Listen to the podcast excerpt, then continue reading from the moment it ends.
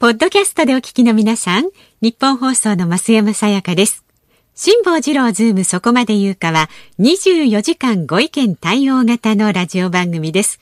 辛坊さんへのニュースに関する質問や、今日の放送を聞いての感想、明日の放送で扱ってほしいニュースなど、24時間受け付けています。あなたが番組を聞いたタイミングでメールを送って、感想やご意見をツイッターでつぶやいてください。お待ちしています。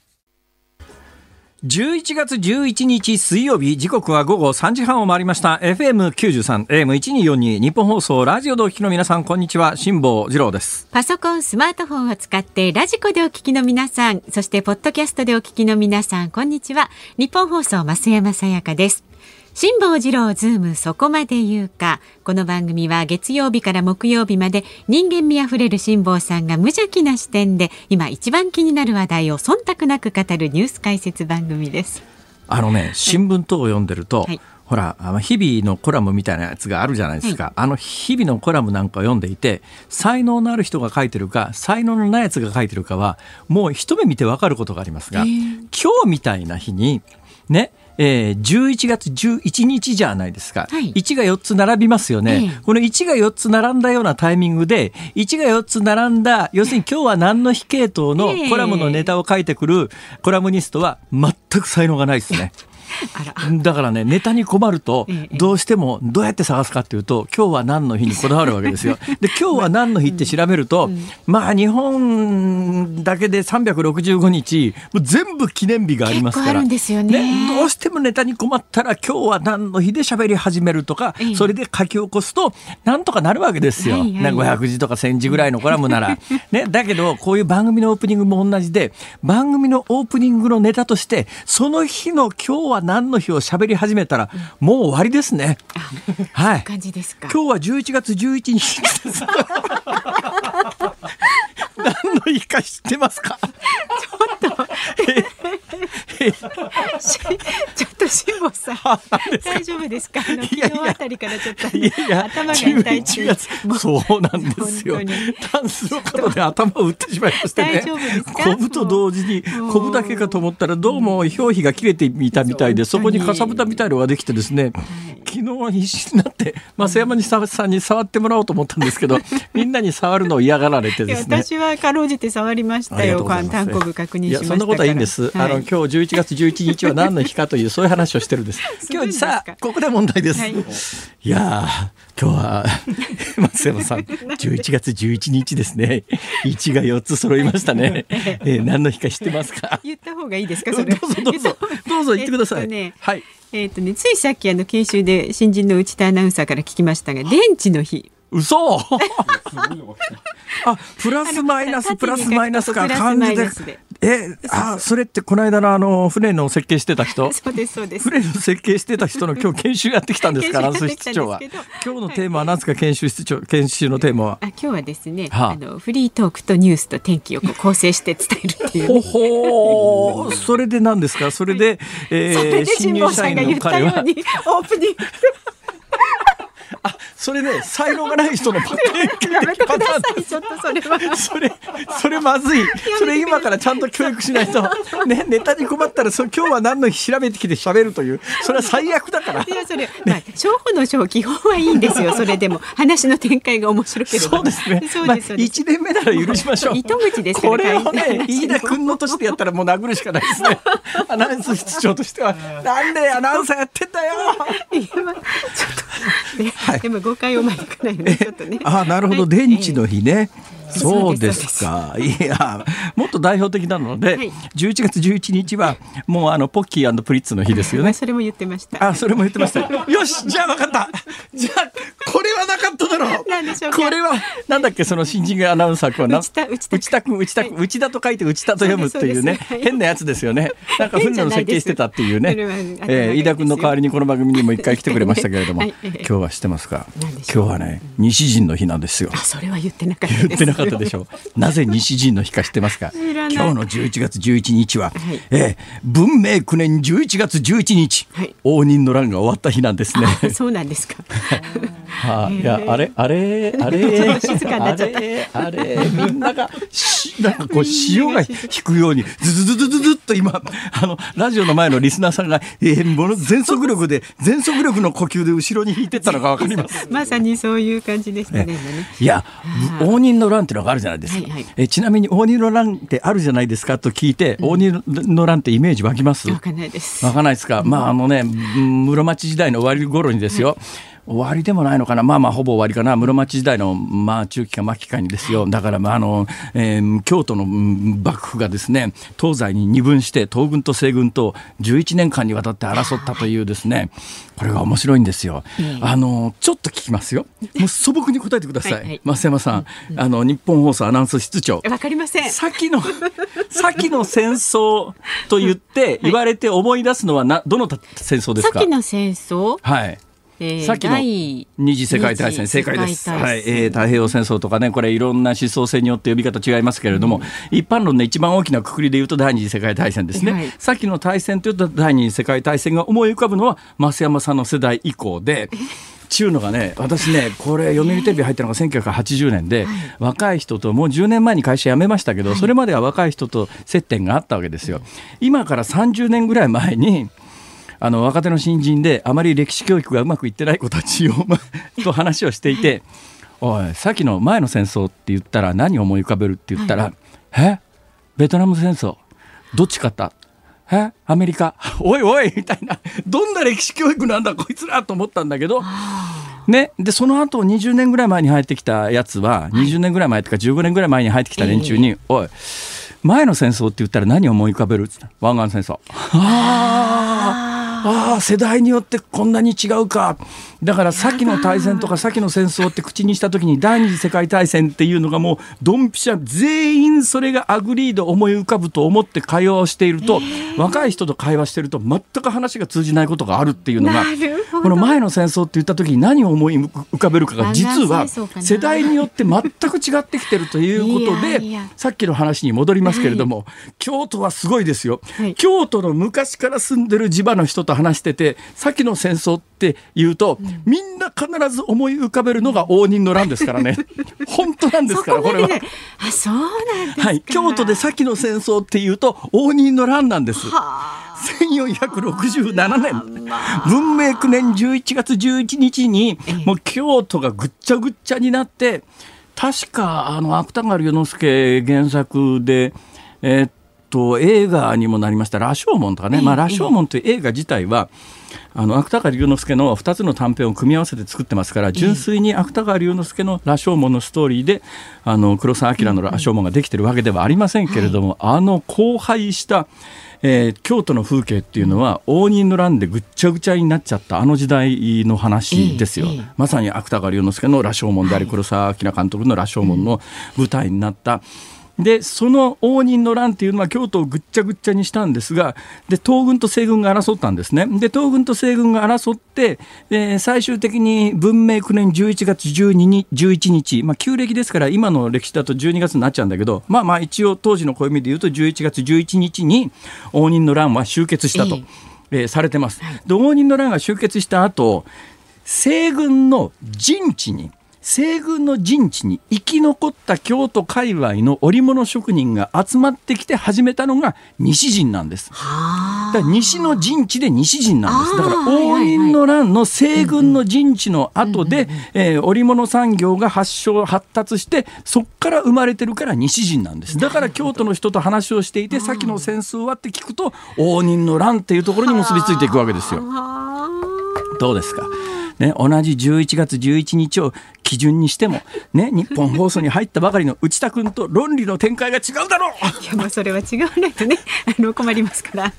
いやいや、まあ、いずれにせよいずれにせよ今日は何の日から話を始めた私は相当実は喋りながら恥ずかしいなと思いながら喋っているのでございます。まあでもいいじゃないですかこれ、ね、あの目安にでね本当はね今日言いたかったことはそうじゃなくて、はいはい、えー、11月11日は最近注目されてるのは毎年日本でもこの日はニュースになるんです。なんでニュースになるかというと中国で独身の日っていうやつで、はい、中国のネットビジネスがこの日に証券広げようっていうんで、えー、一斉セールをかけるんで、ね、この11月11日から始まる中国の独身の日で一体いくらの売り上げがありましたかっていうのが、日本でも毎年ニュースになります。はい、でその最新情報が入ってきましてねえー、中国で年間最大のネット通販セール独身の日が11日に始まって最大手のアリババ集団アリババっていうのはありますよね、はい、最大手のアリババ集団は例年よりセール期間を延ばしていて11日午前0時半時点で取扱高が5兆8000億円を超えたって。す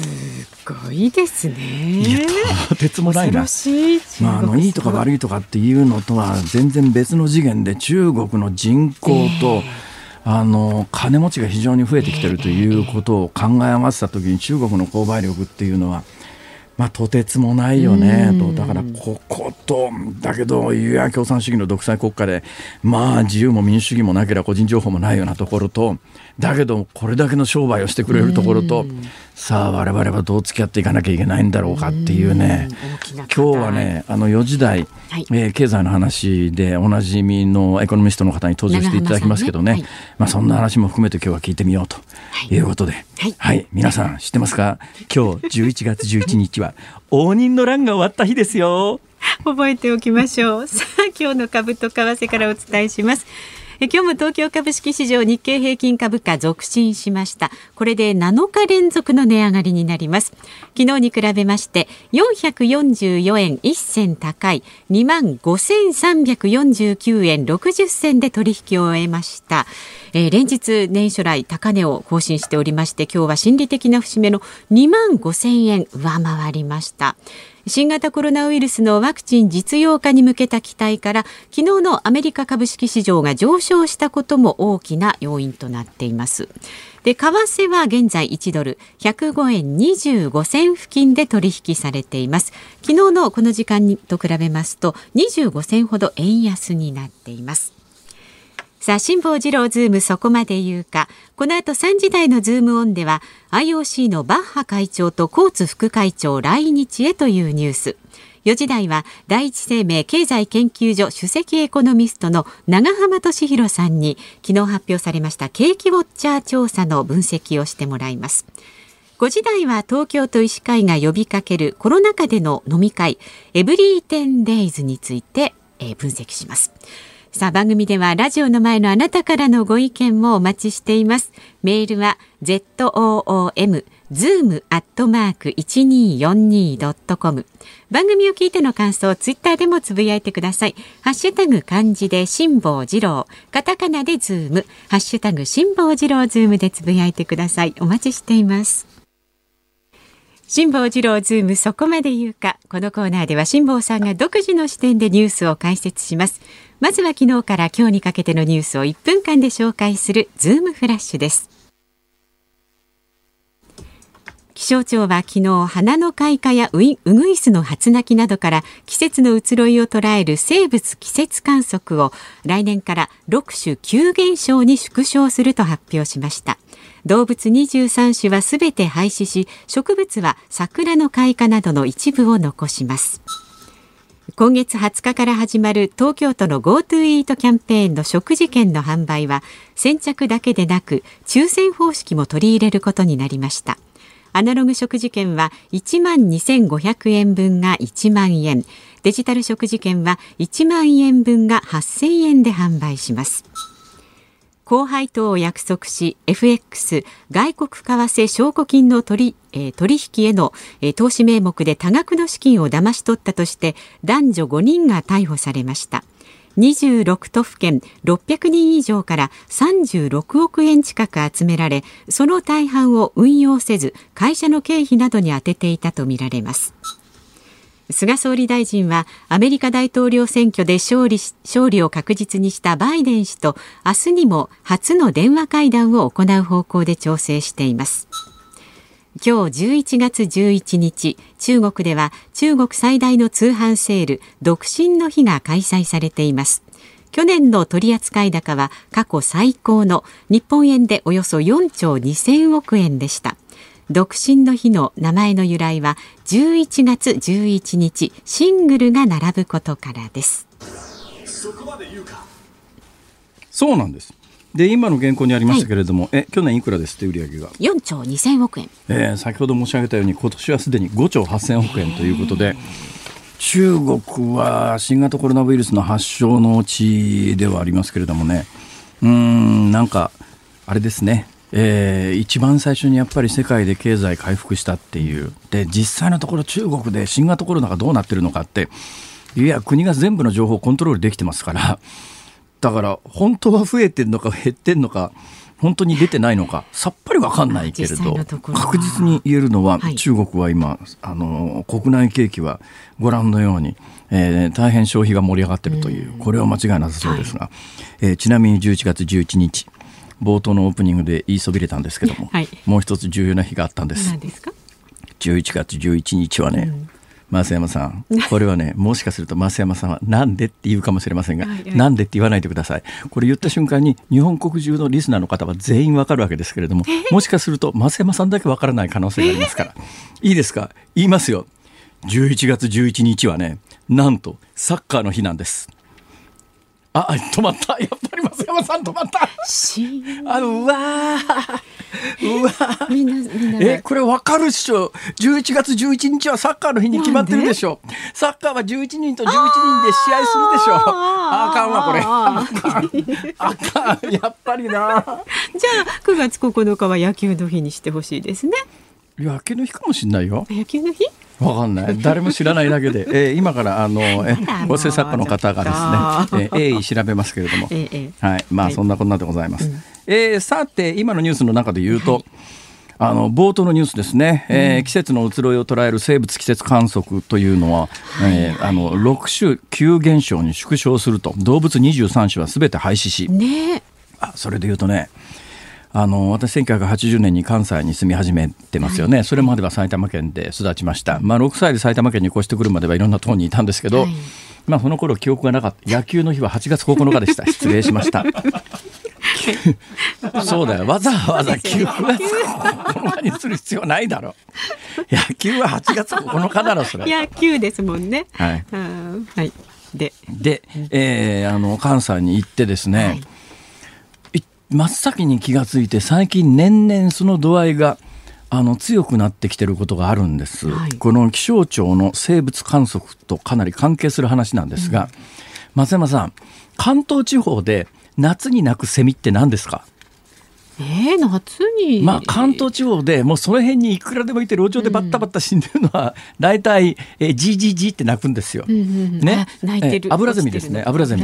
油ゼミ。なんですよ。うん、関西はね、クマゼミなんです。でね出てくる時期もちょっと違うんですけど違うんですよ。だから、あの樹木街路樹にわんさかうるせえな今日ってあります、はいはいはい、関西の方がうるさいですね。あそうですか。ね鳴き声っていうかまあ実際こう声から鳴いてるわけじゃなくてあれ背せ羽かなんかこすりつけてるんでしょ、えー、で鳴き声はね関西のセミの方がはるかにでかいですよ。クマゼミってどう鳴くんでしたっけ？クマゼミですか、はい、クマ ちょっとね、あの、おふざけが過ぎます。鼻が出ちゃってるじゃないですか、辛坊さん。ちょっと。クマゼミが、クマゼミがなんて鳴くんですか。うるさいでしょ？いか、いか。ちょっと、してください。そんな話、むちゃくちゃになっちゃった。本当ですよ。えー、すいません。あのー、事前打ち合わせなしで思いつきで喋ってますから。私結構ねこういうウグイスがいつ鳴いたとかあトンボが飛んだって楽しみにしてウグイス、ね、私ね山に住んでたことがあってですね、はい、1990年前後に、えー、あの世捨て人になろうと思ってですね。まあ一応それでも夕方のニュースのキャスターはやってたんですが、はい、夕方の夕方のニュースのキャスターをやる時間以外は、えー、あの山の中に山小屋作ってそこで一人で暮らしてたことがあるんですよ。ね、でそこで暮らしてて、えー、ずっと春先からこう夏になるのをこう経過してるとウグイスがね、うんだんだん鳴き声が鳴き方が上手くなっていくのがすごくわかるの。はいはいはい、年の初めぐらいって、えー、あウグイス出てきたなと思っても結局結局ぐらいしかならない。みたいなね。そうそう。へったくそなウグイスなんだなと思うんだけど。はい季節が5月6月でこう経過していくと、だんだんウグイスも鳴き方がうまくなってきて、見事な方法結局かなんか聞かせてくれた時には、ああ、うまくなったね。なんか心がほっこりしますよね。ホトトギスなんかもそうですね。ホトトギス。ホトトギス知りませんか？ホトトギスは多分ね、てっぺんかけたかみたいな鳴き方するやつだと思いますけどね。違ったらごめんなさいね。はい、えー、ちなみに今構成作家の。えー、鍋谷君が鳴き方を調べてくれました。アブラゼミはじりじりじり昼から夕方鳴く、うん、クマゼミは朝からシャンシャンシャンと鳴く。本当かおい。この手の擬音語でカタカナにすると よくわかんないですけどね。私のイメージで言うとアブラゼミはじいじ鳴きますよね。クマゼミはねシャンシャンですね。シャンシャンだけど、うん、なんかもっと強烈うるさいシャンシャンで、はい、ちょっと耳障りの悪いそれで、えー、今この鍋谷君の調べてくれたのが本当だとするとアブラゼミは朝鳴かないですね、昼から夕方、はい、とところがクマゼミは朝から鳴くと、で関西で勢力が強いのはクマゼミなんですよ。でだもんで朝から本当に家の木造家屋だと家の中にいてもむっちゃうるさいですよ。で木造家屋じゃないと玄関開けた瞬間に、うわ何これっていうぐらいの凄まじい音ですよ。東京のアブラゼミの方がね私の経験から言うとね穏やかですね。あそうですか。はい。まあ、見た目はねアブラゼミは茶色くてクマゼミはちょっと羽が透き通ってる感じがしますからだから見た目の綺麗さでいうとクマゼミのクマゼミの方が私は若干綺麗だとは思いますけど。えーただまあ鳴き声のあの凄まじさは熊ゼミはすごいねこれは。みたいなことを今までは多分ね、初泣きがいつとかみんな発表してたんでしょうけどね。ウグイスだとかホットドギスだとかそういうの全部なくなってしまうということでこれはまあかなり寂しい感じがいたしますが、うんただまあ大都市近郊で昆虫なんかも生息域が限られてきてますからね。そうですね。見つけるだけでも大変という時代で、うん、まあそれはもう時代の流れでしょうがないのかなとは言いながらでもやっぱりそういう自然を取り戻す。ための努力はしてみたいね。しなくちゃいけないねみたいな、うん、ちゃんとしたことも言うでしょうほら。言ってます。一言それ言わなきゃ普通のキャスターなんだよね。それ一言言っちゃうからさ。何言ってんだおめえとか言われちゃうんだよこれがそうなんですよ。ね本当に。さあ参りましょう、はい。あ、じゃ進めますか？辛坊さんが独自の視点でニュースを解説するズームオン。この時間解説するニュースはこちらです。IOC のバッハ会長とコーツ副会長来日へ。IOC 国際オリンピック委員会のバッハ会長とコーツ副会長が15日今度の日曜日に来日することで最終調整に入りました16日から3日間の予定で政府東京都大会組織委員会などと来年の東京オリンピック・パラリンピックの開催に向けて協議を行います。増山さん、はい、来年オリンピック行われるかどうかかけましょうかって。かけちゃダメですけど。当てっこならいいですよだよね。辛坊さんここでよし一万円とかでもう隣警察だからさものすごい勢いで飛んでくるよね。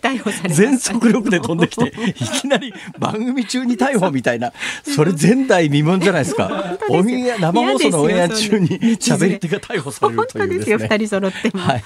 ええ冗談ですよ。冗談ですからね。辛坊さんのご意見的にはどうなんですか？オリンピックですか？私はね。やる方に篠沢教授に1000点。篠沢教授に1000点。はい。これも分かる人だんだん減ってますよね。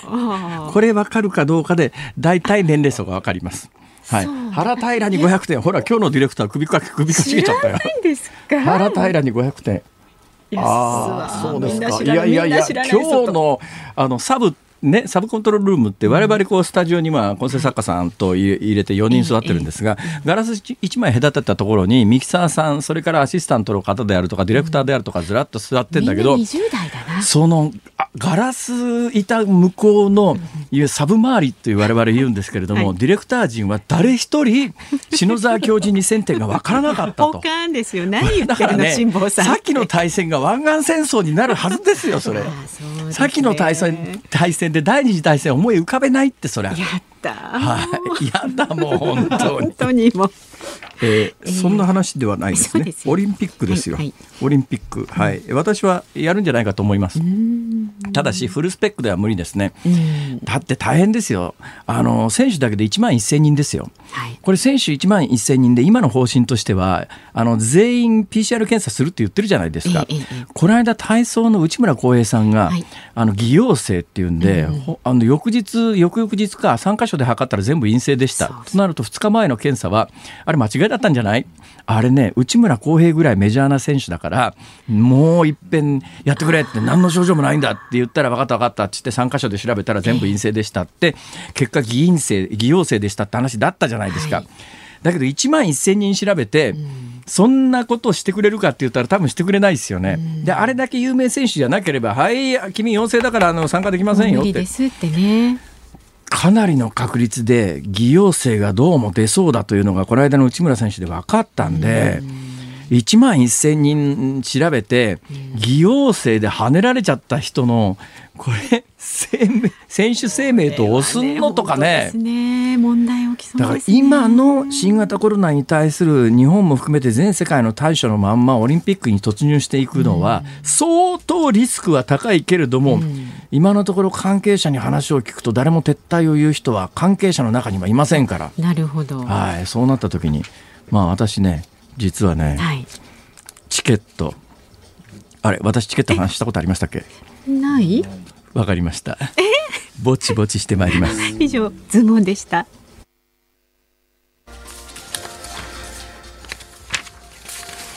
ちょっと待ってください、ね、ちょっと待ってください。はい、いろいろこう都合というのがあるんで水曜日から日付から始まります。はい、はい、ります。はい、仕切り直し。はい。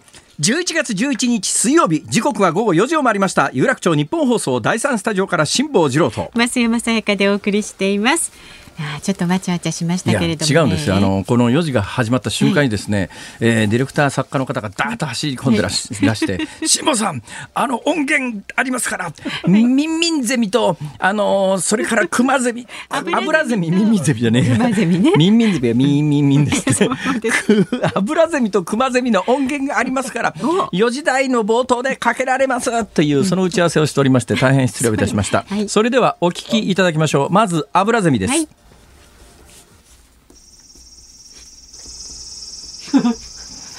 夏ですね。夏ですね。夏です。チリリンって風鈴になりそう。はいはい。いや、アブラゼミです。それでは続いて、クマゼミ。ああ。うわ。ちょっとなんか耳。ああ、やっぱり風情は油ゼミの方があるね。油の方がありますね。うん。これね朝からずっと大体ね60デシベルぐらいになるっていうから相当な騒音ですよ。これ朝からずっと聞かされた日には関西人はどうなるのって話ですけど。ちょっとなんか頭痛を誘いそうなこのね。そうなんです。だから関東の皆さん、うん、あの夏関東で油ゼミの声が聞けるというのは、実は幸せなことなんだと。なるほど、ね、こう日常にあることって全然ありがたみ感じないじゃないですか。そうでこれねもう一遍それじゃあ 油積みを聞いてみましょうって言うと今音声さんがひっくり返ったりなんかするんじゃないか、はい、大丈夫ですか？油はい。うんいいやもうどっちでも。さあ参りましょう。セミの声聞いたところでね、もう寒くなってきましたけれどもね、こうやって季節は巡るわけですよ。ここから聞き始めた人はこの人たちは何をやってるのかと。そうなんですよ。ね、日本には四季というものがありますので、さああなたからもねご意見ご感想などちょっとメールいただきたいと思っております。メールの宛先 z o o m zoom アットマーク一二四二ドットコム。ツイッターはハッシュタグ辛坊治郎ズームでつぶやいてください。さあこの後は景気ウォッチャー調査にズームします。素晴らしい番組ですね。ニッポン放送がお送りしています。辛坊治郎ズームそこまで言うか。辛坊さんが独自の視点でニュースを解説するズームオン。この時間特集するニュースはこちらです。10月の景気ウォッチャー調査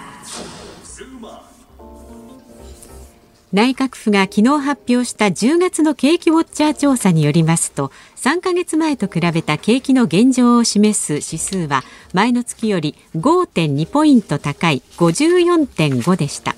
節目の50を超えるのは2年9ヶ月ぶりです。その一方で2ヶ月から3ヶ月後の景気の先行きを示す指数は49.1と前の月から0.8ポイントの上昇にとどまり依然として50の境目を下回っています。ということで月一のレギュラーになります。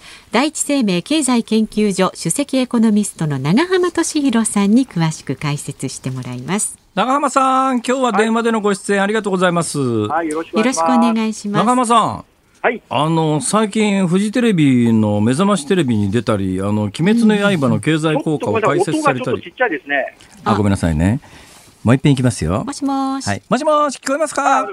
大丈夫ですか？大丈夫です。はい。いや、最近長浜さん、ほれ、あの、目覚ましテレビ出たり、鬼滅の刃の経済効果解説したり、忙しいですね見。た見た。ああ、そう、そうですね。はい。え、それで終わりですか？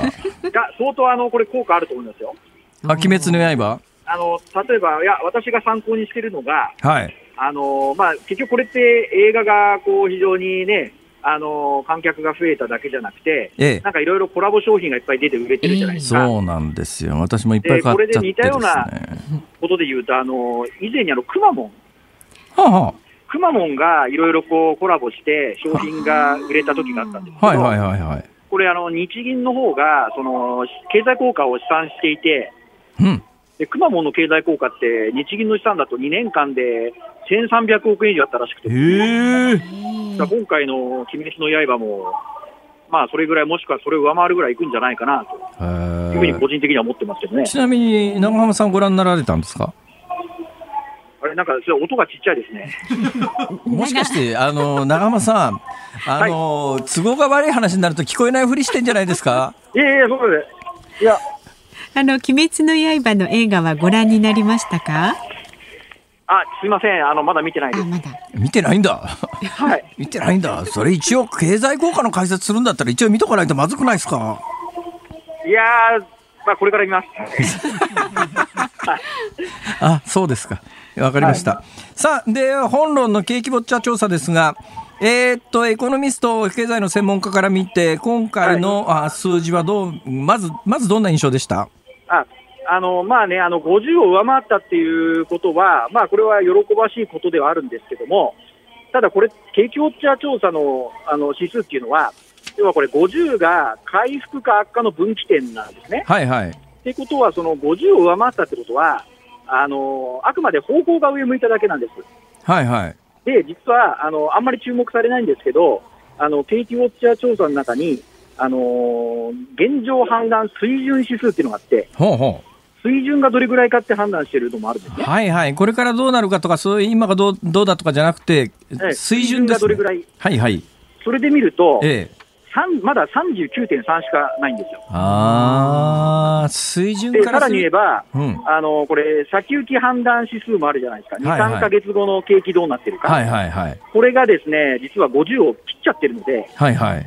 だからとりあえず、まあ、今回の景気ウォッチャー調査では、まあ、10月は良かったんだけども、ええ。ちょっと先行き2、3か月を見ると、まあ、おそらく足元で感染状況がこう悪化しているっていうことを、まあ、警戒してるんだと思うんですけど、うん、ちょっと、あのー冬にかけて悪化またしそうだなと、まあ、そういう見方がされてるのかなという結果でしたね。なるほど。まあ、景気ウォッチャー調査っていうとね、あのまあ、わ我々に身近な小売店の従業員さんですとか、タクシーの運転手さんなどに、どうすか景気はって、えー聞くものですけれども、業種でばらつきって出てます、あのそうですねあの特にあの10月のこの改善の大きな要因になったのが、やっぱり GoTo キャンペーンのはいはい関連で、まあ、かなりその観光関連とか、まあ、飲食関連のところが、まあ、あまりにもこれまで悪すぎたがゆえに、ええまあ、少しあのも戻りましたよっていうところがですね、ええあの押し上げに、えー結構効いたかなというのがコメントから分かりますね。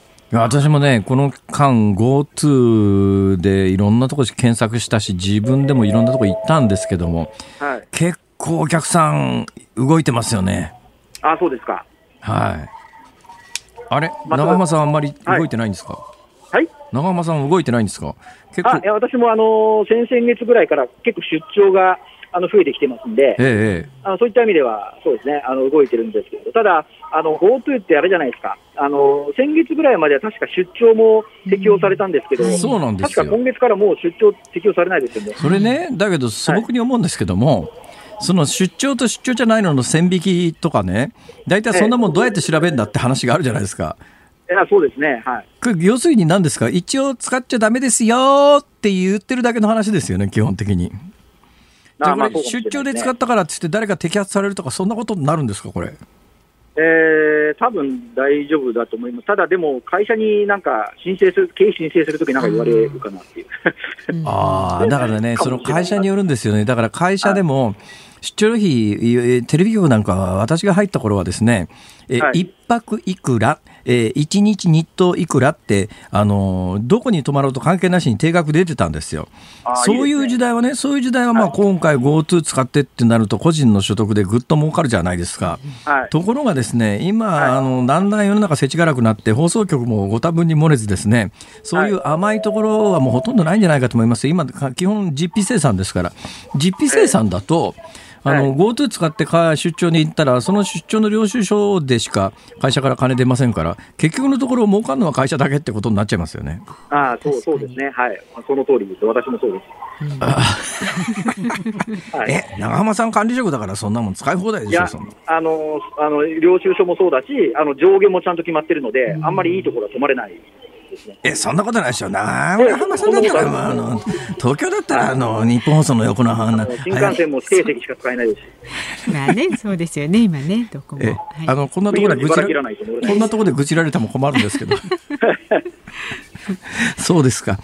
えー、ちゅうことで、じゃあ GoTo、でもね、GoTo トラベルに関して言うと、まあ一応今のところ1月末で政府はこれ延長考えてるって話してますよね。はい。今逆にすごいけどお客さんが来てるのを見てるとね、はい。これ GoTo 切れたら逆に大変なことになって GoTo が当たり前だとみんなが思い始めたらちょっと怖いんじゃないかとも思うんですけど、こういうような経済おっしゃる通りだと思いますね。はあ、で私が最近、なんかいかがなもんかなと思ったのがですね、はい、この GoTo をこう延長はいいんですけど、ええ、なんか公明党とかがなんかゴールデンウィークまで延ばすとか言ってるじゃないですか。はいはいはいはい。そうすると、あの、ゴールデンウィークってただでさえ需要が盛り上がる時じゃないですか。ええ、さらにそこで期限で切っちゃうと、その後の反動がものすごいことになっちゃうじゃないですか。そうですよね。だからそうなると、本当は、多分 GoTo っていうのは、要はあの旅行需要をこう平準化するような形で、はい、始めるのとかやめるタイミング決めるべきだと思うんで、えー、そういった意味では、ゴールデンウィークまでじゃなくて、ゴールデンウィーク前にやめるとか、はい。まあ、そういう形でその需要の平準化をやっぱり重きに置いて、まあ、いろいろ決めてもらいたいなという、そうか、まあ、場合によったらゴールデンウィーク外して、閑散期限定にするとか、いろんなやり方ありますよね。あると思います。はいちょっとなんか、最近あの、の10万円の一斉配布から私思うんですけれども、はい、まあ、ポピュリズムに走りすぎというかですね、ばらまきすぎというか、はい、これちょっと大丈夫か、このやり方でって、素朴に思うんですけど。あそうですね、だから私もその前回の給付金はそうは言っても、あの緊急事態宣言でね、ある程度経済を止めてもらうことをお願いするときだったので、はい給付金でよかったと思うんですけど、はい、まあ、今ってどちらかというと、経済をこう戻す局面じゃないですか、えー、そういう時にまた給付金とかで配っちゃっても、これで需要喚起の効果あんまないんで、えー、であればむしろあの使った人がもう少し恩恵を受けるような、あの政策にした方がいいんじゃないかなっていう、ね、そうですね、ちょっと全体の政策の舵を、まあ、ソフトランディングというか、きっていかないと、このまんまのホーズに、なんか国民全員、いや、どんどん国債捨てあの借金しても大丈夫だから、お金配って当たり前みたいなことが定着すると具合悪いなだろうなと。素朴に思ったりするんですけども、えーまあ、そうですね、やっぱりあの効果的なお金の使い方っていうのは、あのちょっと追求していく必要はあるかなと思いますね。さて、まあ、今月、そんな状況でした、これからさ、経済どうなっていきますか？やはりちょっと足元で、ちょっと感染状況がちょっとね、悪化してきているのが心配なので、ええ、やっぱこの状況次第では、ちょっともう一回年末にかけて、えー、戻りかけた経済が少しちょっと停滞する。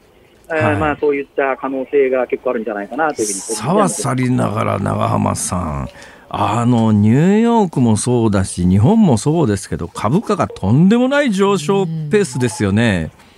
株価ですか？はいあそうですね、株価はこれ、結局その、今の日本経済じゃなくて、おそらくこうワクチンが普及した後のグローバル経済を期待して、先回りして株が上がってるっていう感じだと思いますんで、ええ、そしたら、まああのまあ、そういった意味では今の経済と乖離があってもおかしくないし、逆に言うと、その期待通りにワクチンがうまく普及しなければ、当然上がった株も下がるので、まあ、そういった意味ではそうですね、今後のワクチンの、うん、動向とか、まあ、感染状況とか、まあ、そういったところでまた今後株結構動くんじゃないかなっていう気がしそうまですよね。あの、株って別に実体経済を表している指標じゃなくて、マーケット参加者がこれからどうなるかという、まあ、よどんな予想を持っているかっていう話ですもんね。だからおっしゃる通りです。はいうん、だから今のところマーケット参加者は株を買ってる人たちはこれからまあ今長澤さんがおっしゃったようなあのいいシナリオで動いていくんだろうと見てるんでしょうけどもそれは本当にそう信じてるのか、みんながそう思ってるタイミングで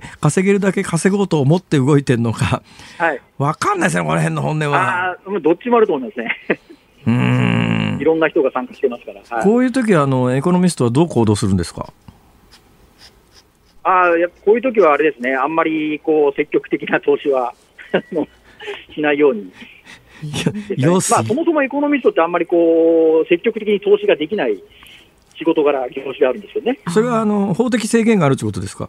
あー法的ではないとは思うんですけど、一応会社のあ決まりとか。なるほど長野さんはじゃあね長野さんは個人で株の売買できないんですか？会社の規定で。えーとまあ、できないこともないんですけど、ええただ、うん、あまり望ましくないと思いますね。インインインサイダーとみなされることもないとは言えないということですかね。うんだと思いますね、その通りだとう思いますね。んいや、それで言ったらあれですよね。ごめんなさいね。全然違う話で、ふっと思っただけで口にするんですけども、エコノミストの皆さんがみんな株の取引ができて、で、なおかつ予想が全部当たったら、エコノミストの皆さんはみんな大金持ちになって、仕事なんかしなくて済むようになるんじゃないかと思うんですけど。あいや、そうですね、はい、その通りだと思いますよ。ま あでも現実に中にはね、えーそれこそアメリカの有名なあの投資家のようにあの方々は連戦連勝なんですかね。あの超というお金を動かす投資家の方いらっしゃるじゃないですか有名な人が。はいはい。ああいう人たちはどのタイミングでそういうチャンスを手に入れてああ今まで来てんですかねうんまあ、ただ、ああいった方々、ああいった方々で、その有名なだけで、その例えば一緒に食事をするだけでものすごいお金払うみたいな人もいるみたいですし、例えば公園でも、それだけで講演料かなり稼げたりとか、まあ、そういう収入も結構大きいじゃないですかね。ああどうでもいいですけど話がむっちゃ現実的ですねさて、えーアメリカで、えーバイデン政権が発足しそうです。まあ、これはもう、あのバイデンさん大統領で、えーほぼ決まりと当然ご覧になってますよね。もしもしもしもし、あれ？アメあアメリカの大統領選の話です、はいはいはい。バイデン大統領誕生で間違いないですね。いや、まだ100%じゃないですけど、ほぼ9割以上はバイデンしかなと。わかりました。じゃあ、バイデンさんが大統領になると、えーはい世界経済、日本経済はどんな影響を受けてどうなりそうですか？えー、とこれ、まあ議会選挙との絡みはあるんですけど、はい。あのまあ、基本的にはバイデン氏がやろうとしている政策をそのままやると、はい。えーアメリカ経済にはいい面もあるかもしれませんけど、ほまあ、世界経済には良くない可能性もあるかなと思うんですう。ね。マジですか。でそれどういうことかというと、はいまあ、端的に言えば、まあ、バイデン氏がやろうとしている政策っていうのは、ええ。アメリカ国内の再分配はい。と、まあ、再再分配っていうのは、要するに金持ちからお金ひっぺがして貧しい人に与えるということですね。平たく言うと。そうです、そうです。はいで、あとはあー、環境問題に非常に積極的に取り組むええいうことなので、はい。まあ、環境問題を考えれば、間違いなくバイデン氏の方がいいんですけど、はい。やっぱりあの、ね、環境問題と経済ってトレードオフの関係あるじゃないですか。はあ、はあはあ、要するに、ね片片っぽが上だな、片っぽが下っていうことですね。はい、話がね。そうです、そうです。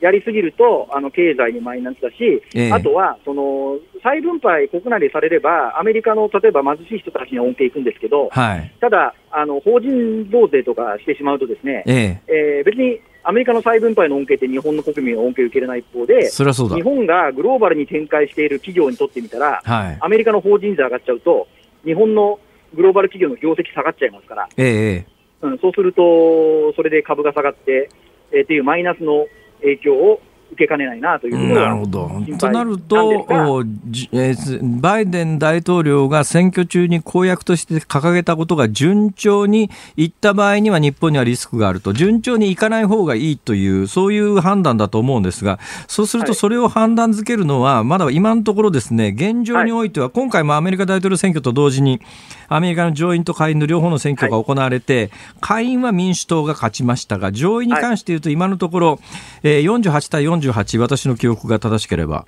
ぐらいですかね。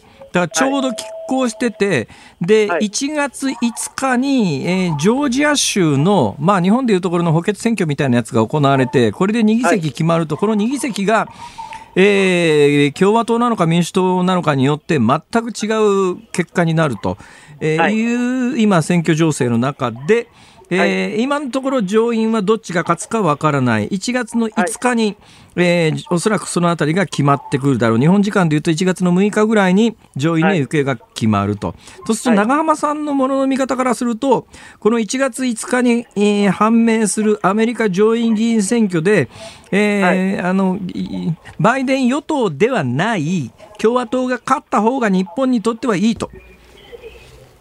そうですね、あのマーケット少なくともマーケット参加者にとってみたら、はい、あ要は議会がねじれた方が、ええ、バイデン氏がやりたいことが十分できないということなので、ええ、まあ、経済的には良くないことが進みにくくなる可能性があるので、まあ、逆にそこがある程度織り込んで、えー、今の世界の株が上がってるんですね。で逆に言うと、ここが、あのー、上院も民主党が取って、はい。まあ、いわゆるトリプルブルーとかなってしまうと、バイデン氏がやりたいことは結構できちゃうので、うん、そうすると株下がる可能性ありますね。あのでも全世界のメディア的にはですよ、はい。えー、バイデンさん勝利でよかったっていう報道一色なのに、今、長浜さんの話だと、はい、必ずしもバイデンさんがやりたいようにアメリカの政治を動かすのは、われわれにとってはプラスではないっていう話で、じゃあ、多くのメディアは何喜んでんだって話ですよね。まあ、だからあれなんじゃないですかね、そういうその短期的な経済のことよりも、まあ、長い目で見たそのお環境のことであったりとか、はい、もしくはその、まあ、バイデン氏がなったからって急激に改善するわけじゃないかもしれませんけど、えまあ、やっぱりトランプ政権で、まあ、アメリカ国内の結構分断が非常に激しくなっちゃったんで、はい、やっぱりそういったところを、あのまあ、考えれば、あの経済以外のことも考えれば、まあ、まあ、バイデン氏とがまともなんじゃないかって、そういう見方なんじゃないですかね。ちなみに、あの長浜さんはあの、国境線が開放されたら、アメリカに行かれる予定はあるんですか？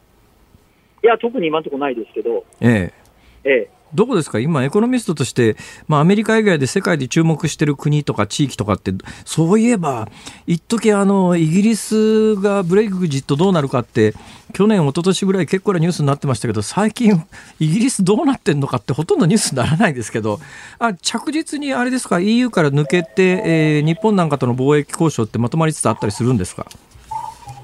そうですね、一応、まあ、あの EU 離脱が決まった後のそのいわゆる FTA 交渉とか、その辺の部分は、まあ、特に、うん、大きな混乱もなく、今のところ来てるかなという感じではありますね。となると、今のところ、あれですか、イギリスが EU から抜けることに関しては、それほど全世界的には大きなインパクトがなさそうだということですか？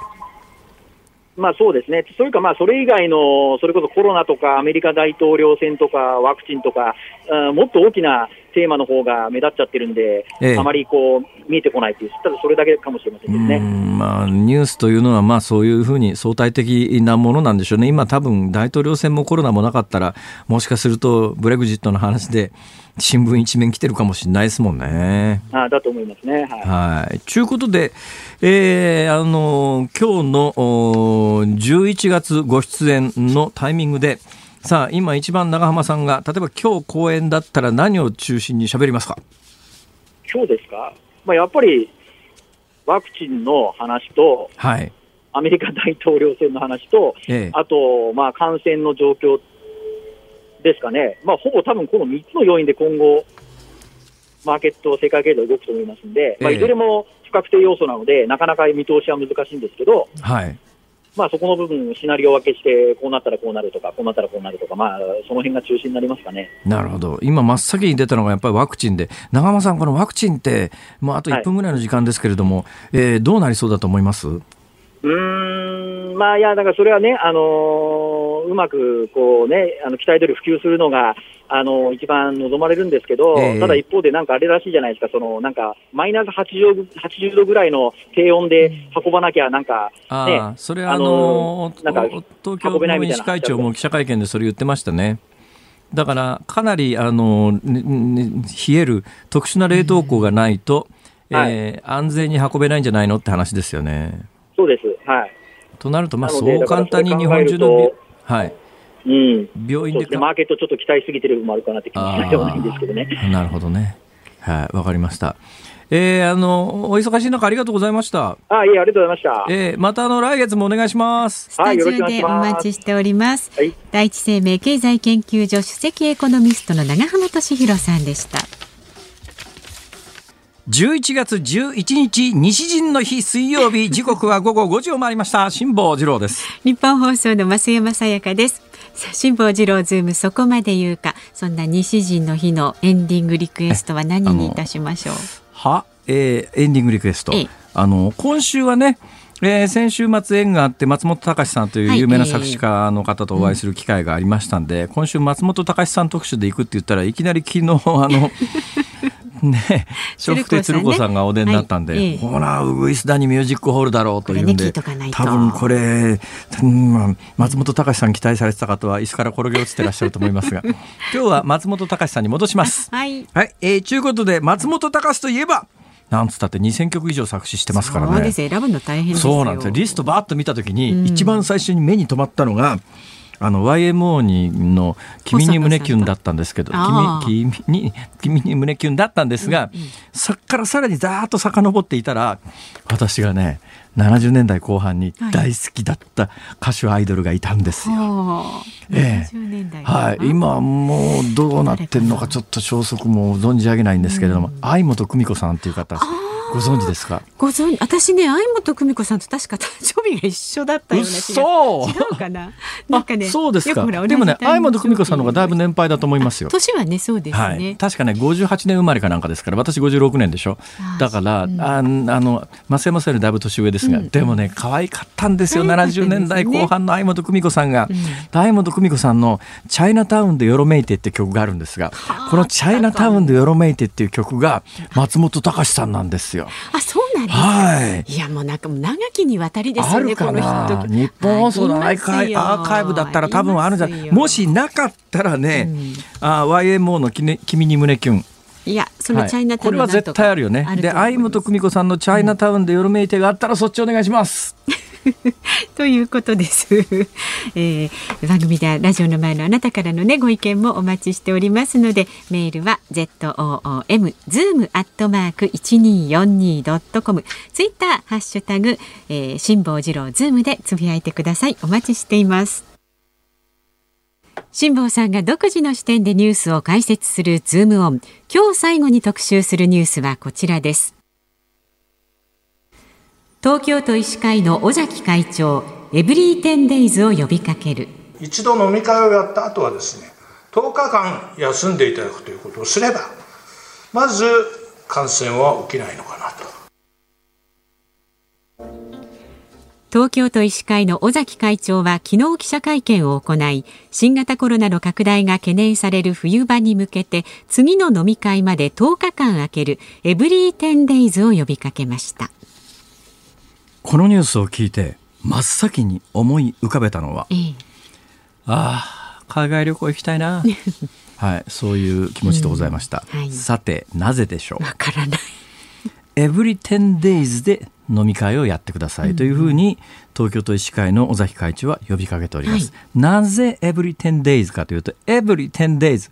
これはあのうん入試に出る英語の代表格の一つですけれども何日ごとっていう言い方するときに英語で何て言いますかっていうとあのエブリを使う、エブリっていうとなんかエブリデイの毎日みたいなイメージですけど、えエブリ10 days 10日に一度っていう言い方ですね。10日に一度ぐらいにしてください、なんで10日に一度かというとこの新型コロナという病気は感染します。潜伏期間があります。発症します。発症の直前2日。